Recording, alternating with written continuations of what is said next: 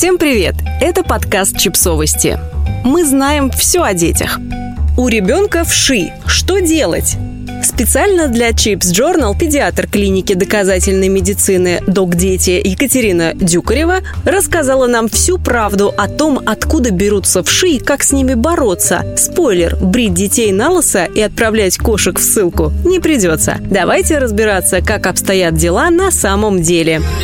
Педикулез – это паразитарное заболевание, при котором у человека на голове могут найти крошечное насекомое, головную вошь и ее яйца – гниды. Основной симптом, как вы понимаете, зуд. Нередко бывает так, что он проявляется не сразу. Вши питаются человеческой кровью, делая несколько укусов за сутки. Взрослая особь откладывает яйца, крепя их на волосы на расстоянии 3-4 мм от кожи головы специальным клеем. По мере роста и расчесывания волос гнида отодвигается от корня. Вначале она прозрачная и содержит зародыш, потом он вылупляется и оболочка становится белой. Гнида, находящаяся на расстоянии более сантиметра от корня волос, не жизнеспособна. Вши не прыгают и не летают. В основном они распространяются при прямом контакте с волосами зараженного человека. Самый простой способ заразиться головными вшами – это контакт голова к голове с человеком, у которого уже есть головные вши. Прогнать непрошенных гостей со светлых детских головушек достаточно достаточно просто. Не нужно заливать голову керосином и прочими дурно пахнущими жидкостями. Брить ребенка наголо,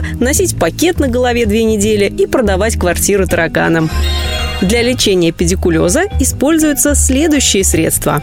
А. Вещества, влияющие на нервную систему вшей.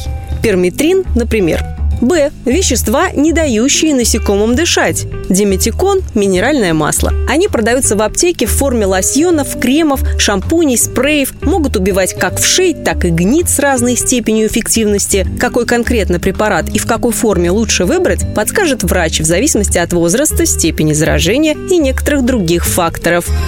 Что еще нужно знать про лечение? Мы лечим только тех, у кого подтверждено заражение, есть живые особи. Чаще всего требуется двухкратная обработка с интервалом в 9 дней. Вши не выживают вне тела человека больше суток. Не стоит заливать квартиру антисептиком, достаточно постирать наволочки и головные уборы, помыть расчески и убрать подушки на пару дней. Домашние животные не могут передавать вшей, их лечить не надо. Вот что стоит делать для профилактики. Избегайте контакта головы, волосы к волосам во время игр и других занятий дома, в школе и других местах. Не делитесь одеждой, такой как шляпы, шарфы, пальто, спортивная форма, ленты для волос или заколки. Не используйте расчески, щетки или полотенца вместе. Приветствуйте осмотры волос в детских садах и школах.